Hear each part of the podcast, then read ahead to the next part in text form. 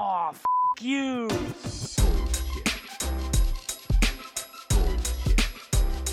Bullshit, bullshit. Bullshit. Bullshit. Bullshit. Bullshit. Three, Bullshit. two, Ready. one. Bullshit. Bienvenido al podcast, bienvenido a UXVS. Hoy tengo otro invitado especial.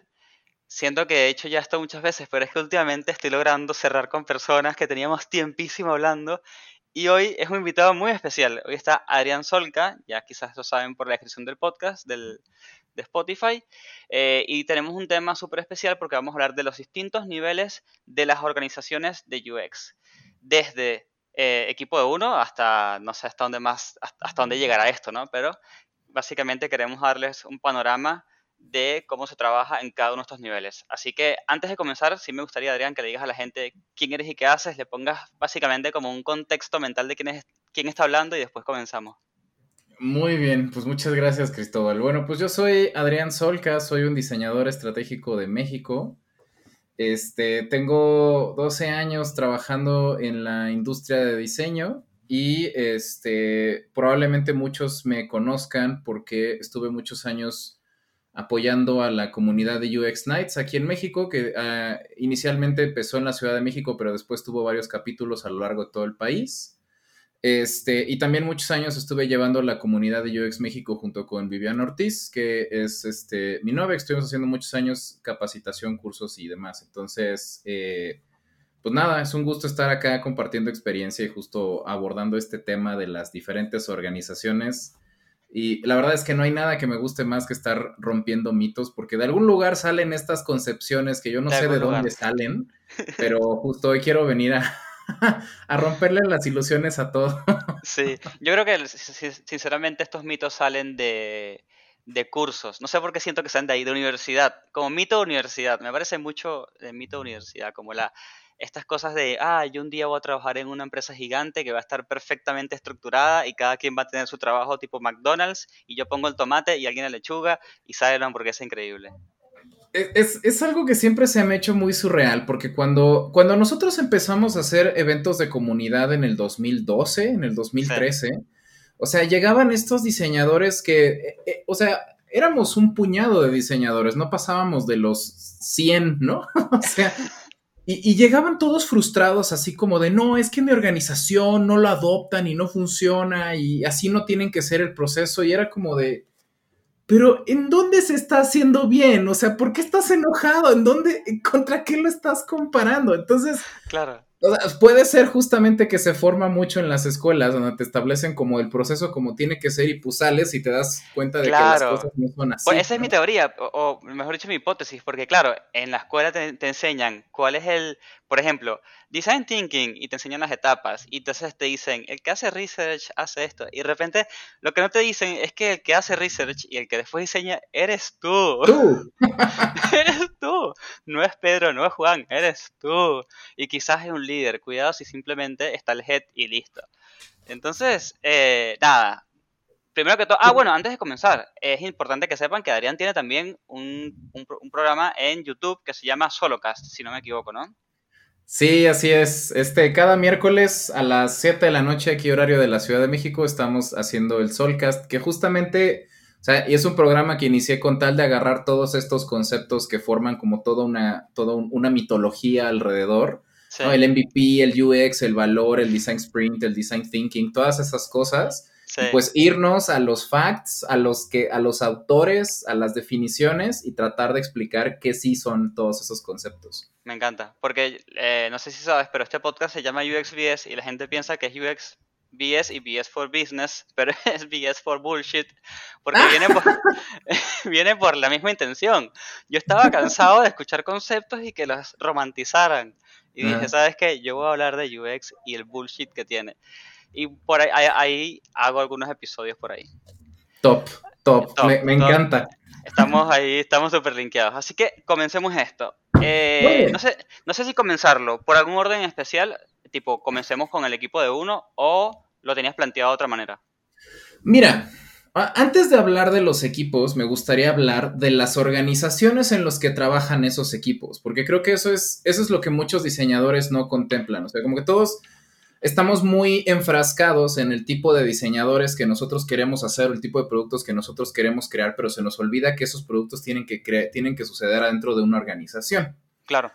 Entonces, algo que a mí me llama un montón la atención es que a finales de los 80s, este, a principios de los 90s, este, Nielsen, de Norman Nielsen, o sea, la segunda N, este, él trabajó un- algo que le llama el modelo de madurez Sí. de, de las empresas, ¿no? el, modelo de madurez organizacional. O sea, él creó esta escala en donde él estaba diagnosticando que hay empresas que saben diseño y hay empresas que están en lo que él muy coloquialmente le llamó la, la edad oscura, ¿no? Los Dark Ages. Están en el oscurantismo. Sí. Y la verdad es que muchas veces los equipos reflejan el nivel de madurez en donde están las organizaciones. Obviamente una organización que está en el oscurantismo respecto al valor hacia el cliente y respecto hacia la solución hacia las personas, pues no va a tener un equipo de cientos de miles de diseñadores porque eso, es, eso lo que refleja es el presupuesto que ellos van a, a dedicar a estos recursos. Entonces, una empresa que está en el oscurantismo seguramente va a tener a un diseñador y después el presupuesto que va a tener asignado para ese diseñador es, es lo mínimo posible porque pues ellos no lo saben, ¿no? Sí. Entonces, o sea, a mí me gustaría comenzar la conversación primero diciéndoles que hay todo, una, todo un abanico de diferentes tipos de organizaciones. Entonces, Sí. La, la escala Nielsen la ha ido este, optimizando con los años. De hecho, me parece que el año pasado sacó una versión revisada. No, re- como- recién, hace como tres o cuatro meses. Bueno, o por lo menos Meses. Sí, sí, sí. Me acuerdo que fue muy reciente, pero la pandemia ya sabes que ha sido un 2020 muy largo, ¿no? Porque la pandemia, eh, los días son cuánticos. El lunes es el domingo y el domingo también es el lunes. Hasta, Pero que, bueno, lo ves- sí. hasta que lo mires en un calendario, ahí todo cambia.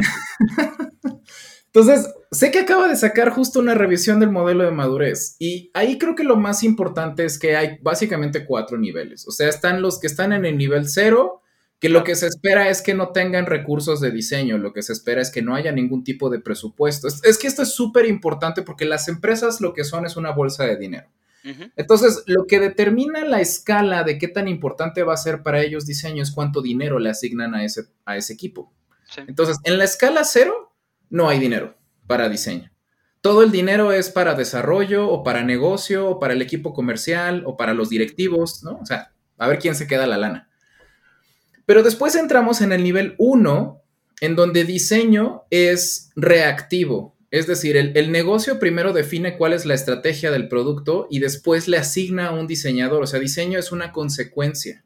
¿no? Exactamente. Sí. Pero después ya en los niveles 2 y 3 ya empezamos a tener un mayor involucramiento estratégico. En el nivel 2, este, el diseño ya es un poco más proactivo, o sea, tú ya puedes informar ciertas decisiones, pero todavía no eres parte de la dirección estratégica de las empresas, que ese es como el deseable del nivel 3. En el nivel 3, ya diseño a veces forma parte incluso de los consejos directivos de las empresas y tienen sus propios presupuestos, tienen su propia jerarquía, tienen sus propios roles y son estas empresas que incluso a nivel a nivel organizacional llegan a tener ya direcciones de diseño o, o chief design officers o ese tipo de, de Que es lo roles. ideal, que es lo ideal, porque de hecho es lo que hablamos, yo hablé con alguien, no me acuerdo de esto, le dije, ya es hora que diseño tenga un puesto en la mesa de los niños grandes, o sea, ya basta, Te- tenemos que estar allí. No, y lo, lo que pasa es que organizaciones ya hay. O sea, yo me acuerdo que cuando pasé por, cuando pasé por Vancomer, Vancomer fue una muy buena experiencia. Bueno, BBVA, porque hay muchos latinoamericanos que no lo van a ubicar por Vancomer, pero aquí en México le decimos Vancomer. Entonces, este, mm, ah, me acuerdo que mi paso por ahí, justamente, algo que a mí me llamó mucho la atención es que, por ejemplo, ellos tienen la, la problemática de que son un equipo muy grande, pero no tienen un- un peso en la dirección. Claro, O sea, ellos pertenecen al área de marketing, que ahorita vamos a hablar justamente de cómo, cómo están ancladas a veces las diferentes, de- las diferentes direcciones de diseño. Pero, o sea, Vancomer no tiene tal cual una dirección de diseño. Ese es, este es todo un brazo que depende de un área de marketing, porque ellos lo ven más como un tema de empaquetamiento de las soluciones digitales. Mm, sea, diseño no participa en la decisión estratégica de la Ahora, to- organización. ahora todo me cierra, porque yo en agencia trabajé para, eh, o sea, me dieron la marca Banco Francés, eh, BBV BBVA, este, y ahora todo me cierra. Las, las decisiones eran muy marketineras. Sí, pues, o sea, justo, es- o sea, si lo viéramos en una escala, tú verías, más bien, por el tamaño de los equipos, tú podrías pensar que es un equipo con una madurez 3 o 4, por el por, Claro. nada más por el volumen. Pero cuando estás, cuando ves el tipo de decisiones que tienen, realmente ellos están en la escala 1 porque diseño es reactivo. O sea, primero se define la funcionalidad y, y después meten al diseñador para que el diseñador pues pula lo que tenga que pulir y pues así sale, ¿no? Claro, Entonces, o sea, es súper importante que primero tú te formes las expectativas, antes de que sepas, antes de que pienses el equipo al que te quieres sumar, primero hagas un diagnóstico de la organización en la que estás haciendo diseño, en qué escala está, está en, el, en, el, en el nivel de madurez, ¿no? Porque si estás en, una, em- estás en una empresa que trabaja en un nivel 0 o en un nivel 1, pues o sea, el problema no es que hagan el proceso. El problema es que ni siquiera les importa hacer el proceso, no lo saben, no lo conocen, ¿no? exactamente. Y ahí es donde la gente se frustra, sobre todo los, los que están en su primer trabajo, salen de un curso, eh, les cuesta conseguir su primer trabajo porque entendamos que es súper difícil, lo consiguen y de repente me escriben, Chris, pero yo estoy diseñando una página web y no hicimos ni siquiera wireframes, no estoy entendiendo nada. Y bueno, eh, ya si algo de esto les, les está cerrando en la cabeza, ya saben lo que está pasando. Exactamente. Y es un, es un buen trabajo de un diseñador aprender a diagnosticar el equipo con el que está trabajando, porque eso te ayuda a alinear las expectativas de cómo generar el mayor valor posible. Nosotros como diseñadores deberíamos siempre hacernos la pregunta de, en el puesto en el que estoy, con las herramientas que tengo, con el equipo con el que estoy trabajando, ¿cuál es la mejor manera de generar valor? A lo mejor no son wireframes, a lo mejor no son, no son, no son interfaces, a lo mejor es formación, capacitación, liderazgo, compartirles conocimiento, acercarles al cliente. Sí. Porque lo que tú quieres es ir impulsando. La razón por la cual Nielsen creó la escala de madurez es porque quieres aprender a tener un diagnóstico porque lo que tú quieres es elevar el nivel de madurez. Claro, Entonces, que sepas en qué nivel estás, te debería decir qué tipo de acciones tienes que ejecutar para poderlo Claro, subir. porque es, es como cuando, eh, no sé si has tenido la oportunidad de autoevaluar tus conocimientos, los, duros, los técnicos, y dices, a ver, ¿dónde fallo? Y haces tu matriz, y a partir de allí dices, bueno, ¿y eh, dónde, le, dónde le meto más, más impulso? ¿Qué, meto- qué tengo que estudiar? ¿Qué tengo que leer? Es exactamente lo mismo, versión organización. organización. Y además, lo último que quiero aclarar de este punto es que eh, las organizaciones que realmente están en el nivel 3 o en el nivel 4, según los estudios de Invision que encontré sobre adopción de metodologías de diseño, realmente estamos hablando del 5 o del 10% total de las empresas, lo que eso quiere decir que el 90% de las empresas a las que tú muy probablemente vas a apelar están en el nivel 0 o en el nivel 1. Eso quiere decir que lo primero que tú tienes que pensar es qué tipo de habilidades yo como diseñador tengo que desarrollar para atender a una organización que está o en nivel 0 o en nivel 1, ¿no? Sí, sí, tal cual. Entonces, ya con el contexto de las empresas, ahora sí lo que tenemos que ver es cómo están, cómo están acomodados los diferentes equipos, porque los equipos van a ir en función de estos presupuestos, ¿no? Entonces, empecemos con las empresas nivel 0. ¿Qué tipo de equipos podemos encontrar en las empresas nivel 0? Yo apostaría por un equipo de marketing como máximo. Máximo. Si es que, o sea, si hay un diseñador, muy probablemente es el diseñador que hace los posts de Facebook o el que, el que No, el diseña los diseñador correos gráfico que un día mágicamente le dicen, tú que diseñas cosas gráficas, ¿por qué no me haces esta página web? Ajá. Sí, No. haces los templates de PowerPoint, te pidan que se, te piden que bajes, les mandes una imagen de alguien, o sea, eres el diseñador gráfico de la empresa, ¿no? Y lo importante es que, o sea, lo que quiero que vean es que este nivel cero, yo he visto personas que hacen, hacen este rol de este diseñador gráfico, pero tienen como título lead, manager, Ah, claro, gerente obvio. de diseño, ¿no? O sea, y eso no significa nada porque obviamente estás trabajando en una empresa que está en un nivel de madurez cero. Entonces, aguas con los títulos, ¿no? Porque muchas veces se enamoran y dicen, es que yo quiero ser manager, es que yo quiero ser lead, y es como, sí, güey, pero eres el que baja las, las, las fotos de stock, Claro. ¿no? Esa es la realidad, eso es todo lo que haces y hay que analizar. Eso tengan, Sí. la gente que escucha, tenga mucha conciencia eh, creo que toma mucha retrospectiva y valentía de uno mismo decir, sí, bueno, dice lead, pero ¿lead de quién si estoy solo? Entonces, eso es justo lo, los equipos de una organización nivel cero normalmente están desarticulados, o sea, son secuenciales. Si hay equipos de diseño, si hay equipos de, si hay roles de diseño gráfico, roles de diseño de algún tipo, seguramente trabajan solos y aislados. O sea, eh, organizaciones, Banamex mucho tiempo, por ejemplo, digo, Banamex tiene mucho tiempo que está tratando de adoptar UX, pero Banamex es un problema, un problema que tiene es que es una organización que está dividida en varios silos. Entonces, por Mm. ejemplo, la tarjeta de crédito trabaja con algunas agencias, la, la cuenta de nómina trabaja con otras agencias, o sea, cada uno tiene su propia estrategia. Y hay algunos productos que tienen un equipo de diseño más maduro que otros, pero no han logrado tener como un nivel organizacional. Entonces, eso agrega un nivel de complejidad porque puede ser que este nivel de madurez no sea ni siquiera a nivel organización, sino puede ser a lo mejor hasta dividido a nivel producto. O sea, hay productos Claro. que están en cero, hay productos que están en uno o en dos. Este, y eso obviamente a ti te tiene que poner a pensar, ¿cuál es mi responsabilidad como diseñador en una organización nivel cero? Primero, no tienes que andarte desgastando porque no se aplique el proceso de diseño. O sea, obviamente el proceso de diseño no es una prioridad de una organización que está en nivel cero. El proceso de diseño, o sea, tu prioridad con el nivel cero tiene que ser, primero, nadie te va a pedir que hables con el cliente.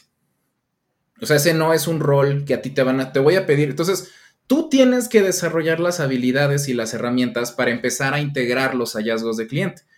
Yo trabajé en, en marketing y publicidad mucho tiempo, que curiosamente no hablan mucho con el cliente. o sea, yo diría, cualquiera diría que, pues sí, hacen focus groups y demás, pero, o sea, Claro. hablamos con el cliente para saber qué venderle, pero no hablamos con el cliente para saber quién es. Entonces, yo mucho tiempo hice investigación por mi cuenta. O sea, Claro.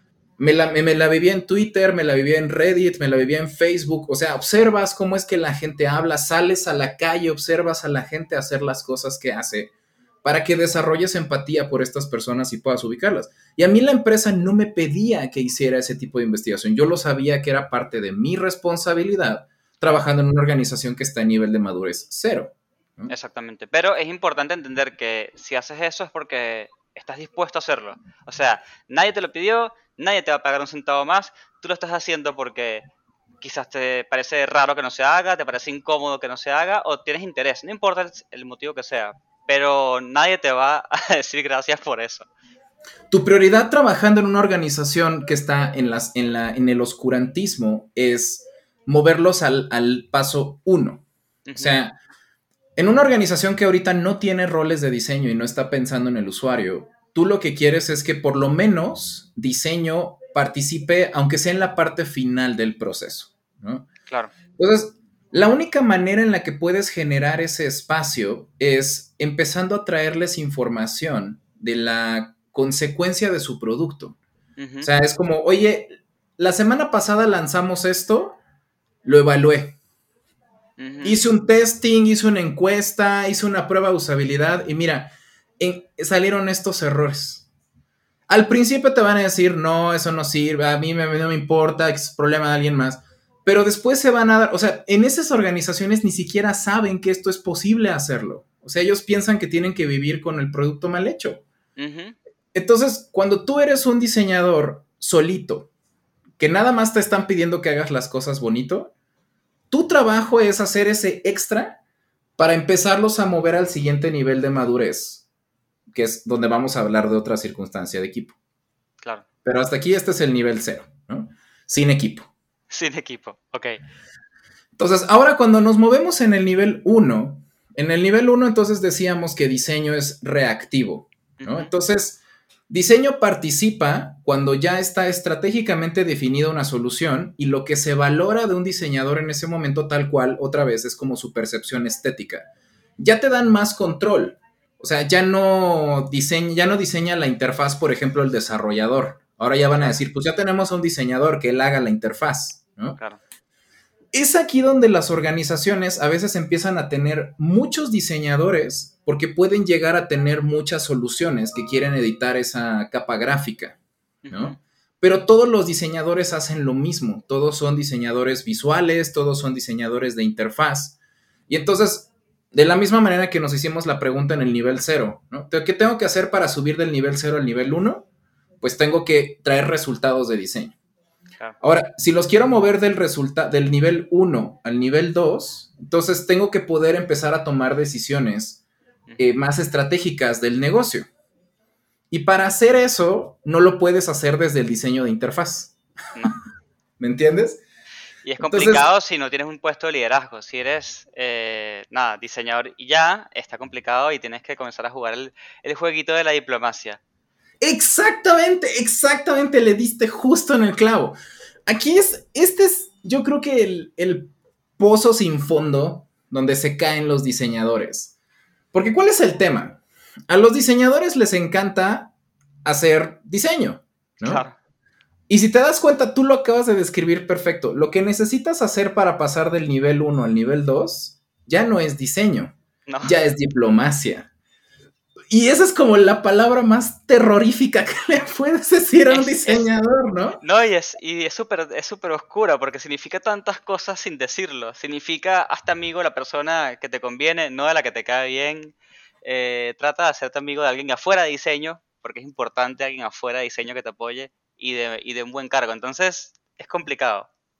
Tienes que ser político, tienes que aprender a comunicar mejor tus ideas. Sí, sí, Sobre todo, tiene, tiene que empezar a preocuparte lo que piensan personas que no son diseñadores. Que creo que eso es algo que a los diseñadores les da terror, ¿no? Es así como, va a opinar alguien que me va a decir que el color no le gustó, ¿no? Y es como, pero yo soy el experto en color, ¿no? Y es como, Y así Sí, que no, pero no me gustó. Pero, pero no, señor, pero sabes que funciona así, pero no me gustó. Bueno, listo. ¿no? Entonces, en este nivel es cuando empezamos a encontrar equipos más diversos, porque suelen ser más grandes. Claro. pero son, son unitarea. O sea, el trabajo de un equipo de diseño en un nivel 1 es pulir la caca que ya hizo el negocio. Ujú. Eso somos, somos pulidores de cacas, ¿no? Nosotros no influenciamos para nada el... O sea, vamos a hacer como el ejercicio de pensamiento, ¿no? Yo empecé en una organización nivel 0, hice mi tarea, evalué lo que se produjo y, y les traje el resultado, ¿no? Y les digo, oye, mira, esto funcionó, esto no funcionó. Ah, bueno, pues tú arréglalo, ¿no? Entonces ya, me puse yo más chamba, pero ahora ya yo puedo tomar decisión sobre la interfaz. Claro. Y Entonces, ¿qué va a pasar? O voy a seguir haciendo mis pruebas, pero ahora le voy a empezar a decir al negocio y le voy a decir, mira, pues es que la interfaz está bien porque la hice yo, pero ahora el problema es que la gente no le, no, no le gusta el producto como lo estás ofreciendo, se le hace muy caro o te tardaste demasiado en atenderlos o dicen que la competencia está mejor. Y entonces tú ya llegas a un límite máximo de cómo puedes mejorar la experiencia desde el punto de vista de interfaz. Entonces, a pesar de que suelen ser equipos grandes y a pesar de que suele haber, aquí ya empieza a haber más títulos, ya empieza a haber leads, ya empieza a haber managers, porque hay equipos, pero todos son pulidores de cacas, ¿no? o sea, manager de pulidor de caca que manejas a cinco diseñadores que están puliendo una caca muy grandota, ¿no? Literal, literal. Pero esa es la función. Entonces, aquí se empieza a poner un poquito más diverso porque puede haber diferentes diseñadores que se especializan en diferentes sistemas o incluso puede haber equipos que tienen ya incluso hasta diseñadores de interacción o diseñadores que manejan animaciones o cosas más sofisticadas. Pero últimamente su aportación en la organización sigue siendo superficial porque todavía no hay un apoyo estratégico. Entonces, ahora tenemos que movernos al siguiente nivel. ¿no? Dar el paso, ¿no? Es justamente empezar a dejar de hablar diseño y es empezar a hablar lo que sea que haga tu empresa, negocio, tecnología, rentabilidad, ¿no? Este, e- es, ese es justamente lo que hace que en el salto entre los equipos en el nivel 1 y en el nivel 2 es donde los equipos empiezan a diversificar. Sí. Porque entonces es, el equipo nivel 1 le dice al negocio, mira, te voy a ayudar a que tu producto sea mejor, pero necesitamos a un investigador. Y entonces ya traes a un UX researcher. Pero como la organización sigue estando en nivel 1, ese UX researcher no, no puede mover el negocio, ¿no? Porque UX researcher trae demasiada información que puede ser estratégica, pero el equipo no quiere cambiar. Entonces, o, o no sabe, o no sabe cómo cambiar, tipo, ¿qué hago yo con esta información? Exactamente, pues ellos no son los que estudiaron diseño, estudiamos diseño nosotros, ¿no? Entonces Claro. ellos no tienen por qué saber. Entonces ahora la pregunta que te tienes que hacer es, ¿cómo vamos a crear una estrategia que nos permita integrarnos con el negocio para, porque en el nivel 2 queremos crear diseño de manera proactiva? Eso quiere decir, ya no queremos limpiar las cacas, ahora queremos que ya no sea una caca, ¿no? o sea, O, queremos cre- o a crear nuestras propias cacas. crear nuestras propias cacas para optimizarlas, ¿no? Porque pasa, porque pasa. Es la, es la de la realidad. A veces pasa. No, es, es esperado, o sea, todos hay que dar por hecho que lo que estamos haciendo lo estamos haciendo mal porque por eso lo probamos, ¿no? Claro. Pero entonces, es aquí donde los equipos del nivel 2 ya empiezan a tener niveles de management, pero los niveles de management ya son, ya son elementos que, que interactúan con el negocio. O sea, ¿qué es lo que hace un manager en una empresa nivel 2? Eso es, eso es un problema que llegan a tener los diseñadores, porque creen que conforme van creciendo en la jerarquía van a seguir haciendo diseño, pero no es cierto. Conforme aumentas en la jerarquía te metes más en el negocio. Sí. Cuando yo llegué a hacer diseño en organizaciones nivel 2 o en equipos que estaban ya en nivel 2, te la pasas trabajando con gente de negocio, te la pasas haciendo workshops con ellos, sensibilizándolos, presentándoles reportes, presentándoles información, haciéndoles propuestas. Y entonces te alejas mucho del trabajo de diseño, porque ahora lo que estás diseñando es la relación con el negocio, estás tratando de ganarte un espacio este, en los equipos estratégicos, en los equipos que están definiendo cómo van a funcionar esas experiencias, porque quieres tener control de todo ese proceso. ¿no? Sí. Entonces, en, en los equipos en nivel 2 suelen ser más diversos, pero porque ya empiezan a adoptar estos roles especialistas. Es en donde empezamos a ver diseñadores estratégicos, donde empezamos a ver service designers y donde empezamos a ver el, el, el produ- design manager o el design lead, no como un niñero de diseñadores, sino como Claro. un facilitador, como un habilitador para que esos diseñadores hagan mejor su trabajo. ¿No? Sí. Entonces, es en esas organizaciones donde ya empezamos a ver un nivel jerárquico. Pero ahora hablemos de dinero. O sea, si estábamos, si en el nivel cero Sí. la organización tenía que pagarle a un becario, ¿no? Ahora imagínate una organización que está en nivel 2, tiene que pagarle a un service designer, a un Claro. strategic designer, a un manager y a una serie de diseñadores que además son especialistas, ¿no? Tienes diseñadores de interfaz, vas a tener researchers, muy probablemente vas a tener UX writers. O sea, ya estamos hablando de un equipo que pues es considerablemente más caro, porque no nada más tienes más roles, tienes roles que además son jerárquicamente más valiosos y además eh, roles especializados, que también aumenta su valor. Es más caro. Sí. Y ahí No es donde cualquier uno. organización cae ahí. No, no, y es ahí donde tienes que justificar que esa escala, porque acabas de escalar un equipo de un becario hasta gigante, que es, eh, eh, o sea, que es rentable. O sea, toda esta inversión que estás haciendo es rentable, no es de joda. O sea, esto va a generar más dinero. Porque al final del día, chicos, hablamos del usuario y todo lo que quieras. Pero si el producto no es rentable, no hay usuario. No hay usuario. Pues es lo que Sí. pone la papa en la mesa, ¿no? O sea, es lo que nos paga a todos, que hay un Exacto. usuario pagando por el servicio.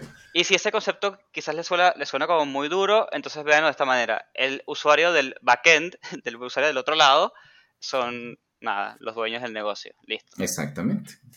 O sea, lo que quiero que veas con esta escala de, de complejidad es, este equipo que estoy describiendo ahorita es lo que la mayoría de las personas se imagina cuando se imagina un equipo de diseño, ¿no? Este es un equipo maduro que podríamos encontrar en empresas como Nubank o como Mercado Libre, ¿no? En, en eBay, en Amazon. O sea, este equipo que ya tenemos es un equipo que ya tiene jerarquía, que ya tiene influencia con el negocio y que ya es proactivamente activo, ¿no? o sea, Claro. ya participa en la definición de la solución. Este, aunque todavía puede que no necesariamente tengan su propia estructura jerárquica. Esto muy probablemente ellos están adscritos todavía a, a un equipo de producto o a un equipo de marketing o este, a un equipo de tecnología, ¿no? Claro. Este, muy probablemente todavía no son una, una- un árbol solito en su, en su jerarquía organizacional. Pero lo que quiero que vean es que este equipo que es con el que todos sueñan o el que todos creen que es el, el estándar, no solo es la excepción a la regla. O sea, las organizaciones que los pueden costear o que los pueden mantener son mínimas. O sea, Son son, las organizaciones, es el top 40 de las organizaciones a nivel mundial. Hasta ahorita, los niveles 0 y 1, y como esa transición entre el 1 y el 2, ese es el 90% de las organizaciones. Entonces, yo solo quería venir a tu programa, Cristóbal, para decirle a todos, bajen sus expectativas. A romperle la vidriera a todas las tiendas. No, este, yo creo que es importante que la gente entienda, siempre hay que bu- buscar lo mejor, pero entender que puede pasar lo peor. Y creo que esa es como la mejor frase de todo esto. Y sinceramente creo que también es importante entender de que pueden caer en equipos un poco más maduros, un poco menos maduros, y que aparte hay otro lado de todo esto, que no lo hemos hablado todavía. También pueden caer en equipos muy maduros que el producto está como un bebé. Y eso es otro desastre, es otra tormenta. Que, se, que esa tormenta la navegas distinto, porque si estás en un equipo maduro que tiene un producto que está comenzando, bueno, es una, hist- una historia muy distinta, ¿no? Pero también es un tipo de pelea que se hace. Eh, y creo que es interesante que la gente esté consciente de todo esto. Yo creo que algo muy importante de hacer esta escala y, y la razón, o sea, el foco de esta plática, digo, entre broma y broma, pero también es, es en dónde deberías volcar tus energías como diseñador. O sea, si sabes que estás trabajando en una organización de escala de madurez baja, sí. no te vas a desgastar tratando de convencer al negocio. O sea, esa es una, esa es todavía es una pelea que tienes que ganar muchas peleas pequeñitas antes. Claro. Y sabes que una de las cosas que más, eh, o sea, tengo 12 años, un poquito menos, tengo 10 años haciendo eventos de comunidad para diseñadores y no hay evento donde justamente alguien no ventile que pues están muy frustrados porque su organización no saben hacer diseño. Ah, es sí, como- es muy normal. Sí. Güey, tu trabajo es tener empatía.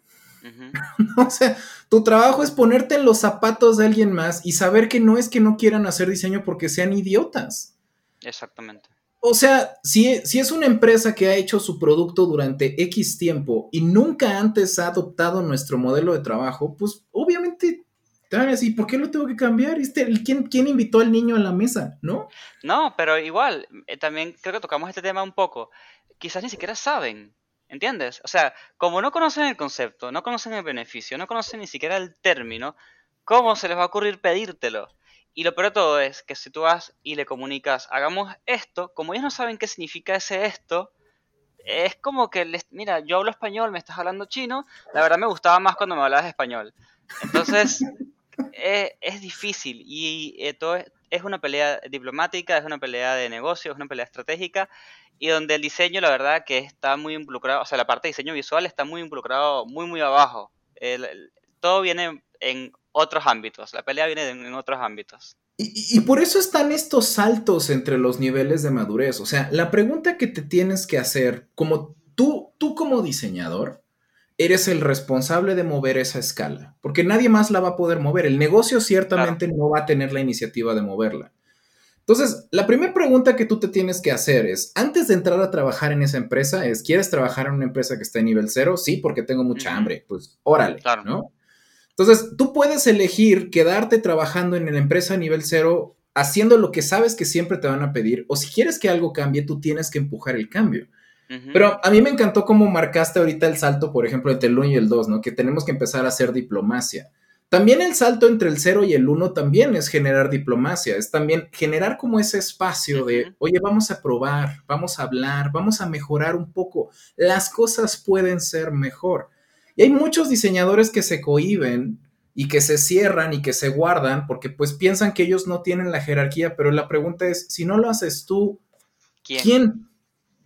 Y ahí creo que hay dos cosas que podemos discutir que son interesantes. Entender cuál es la diferencia entre una batalla difícil y una bandera roja de algo de, mira, aquí esto, es, esto se perdió, aquí la única, la única solución es hacer un portafolio e irme, versus decir, ok, está difícil, pero vamos a intentarlo, ¿no? O sea, e- esa conversación creo que es importante tenerla. Y ahora no me acuerdo cuál es el segundo punto, pero vamos por eso primero.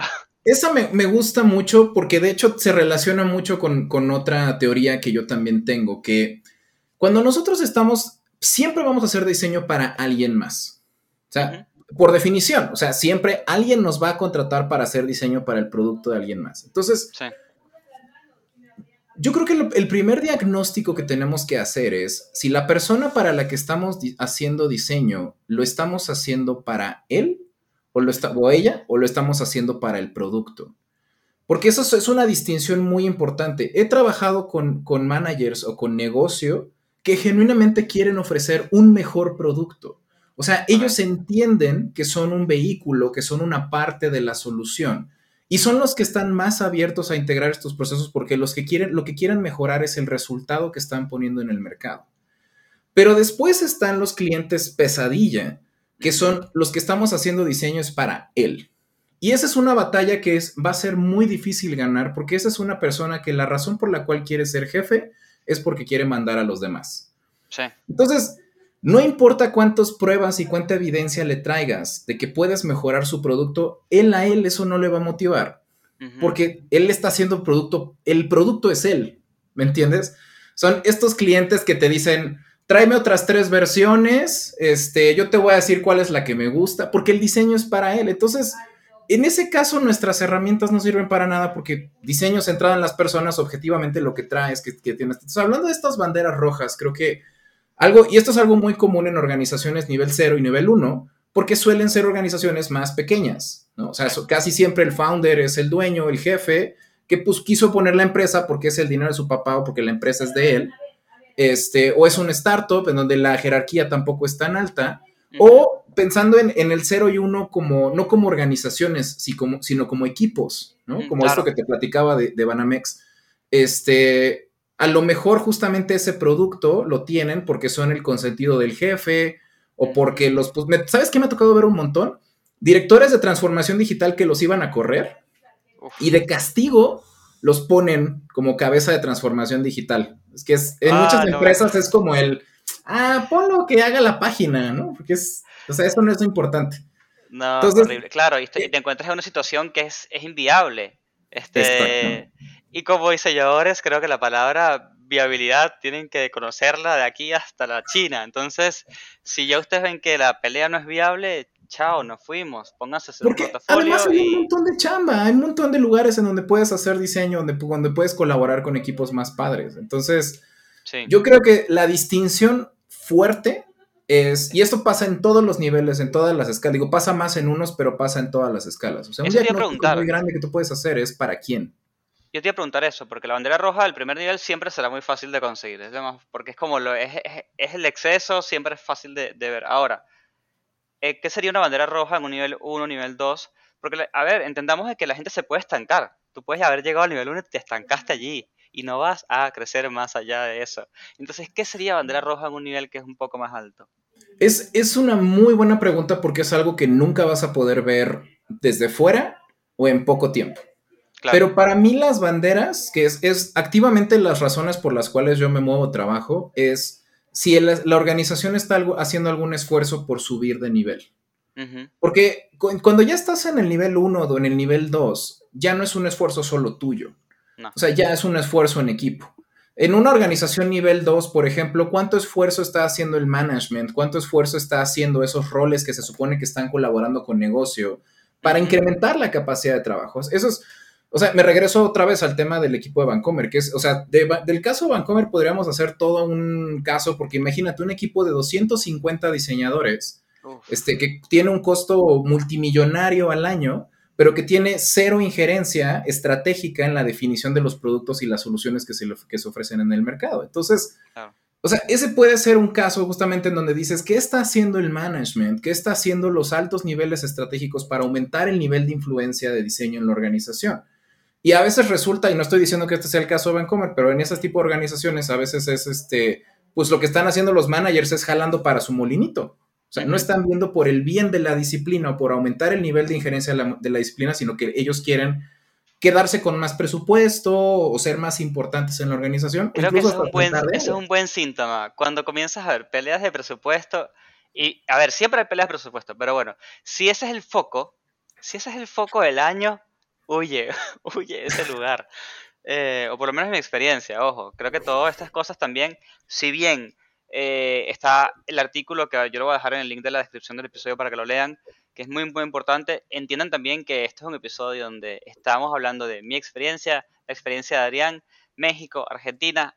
Hay muchas cosas en el medio, muchos grises, pero es importante que conozcan un poco para después ustedes autodiagnosticar su situación.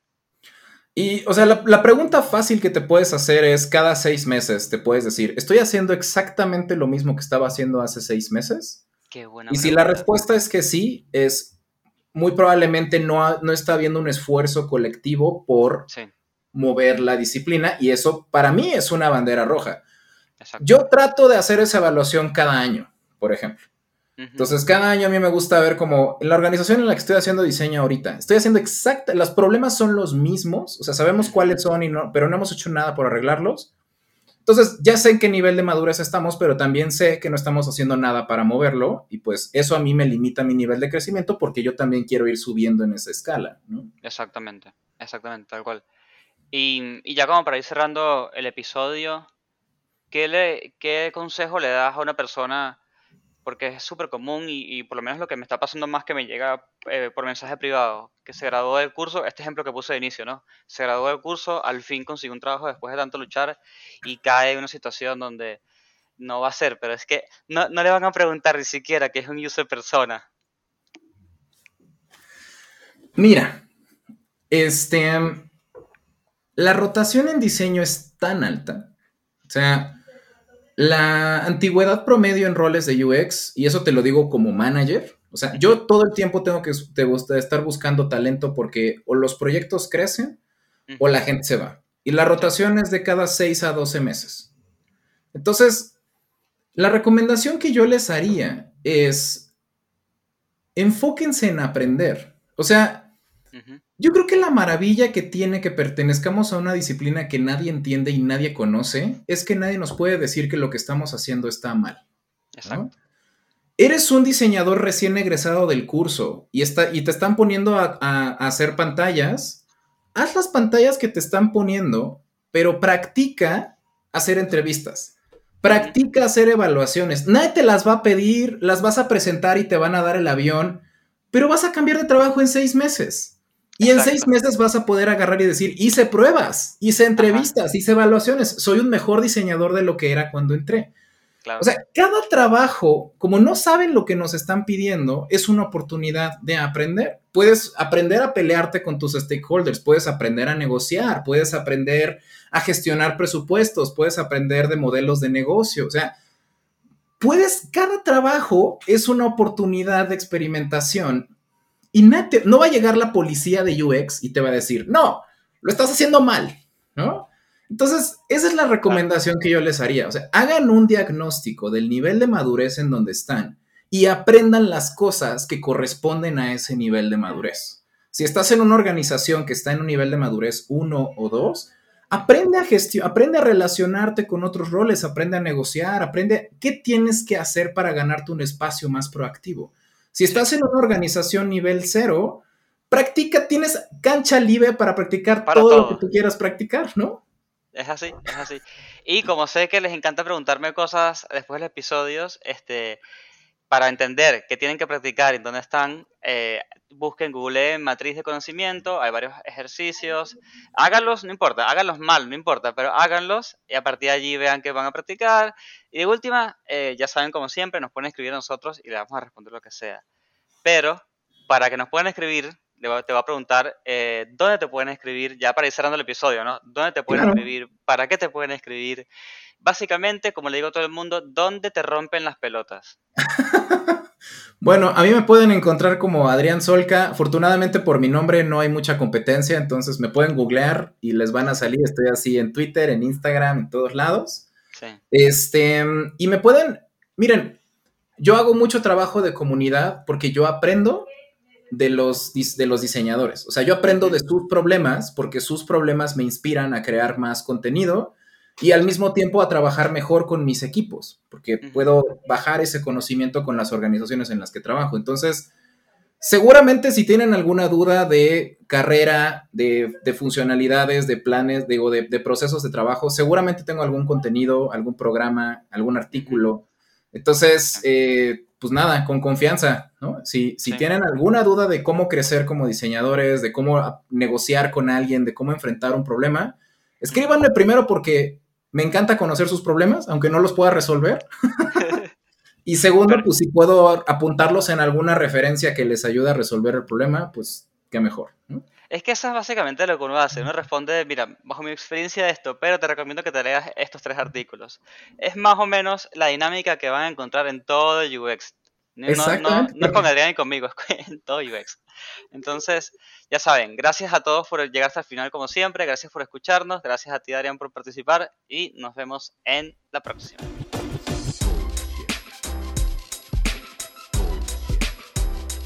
Bullshit. Bullshit. Bullshit. Bullshit. Bullshit. Bullshit. One, Bullshit. two, three. Bullshit. The experience has ended. Ended.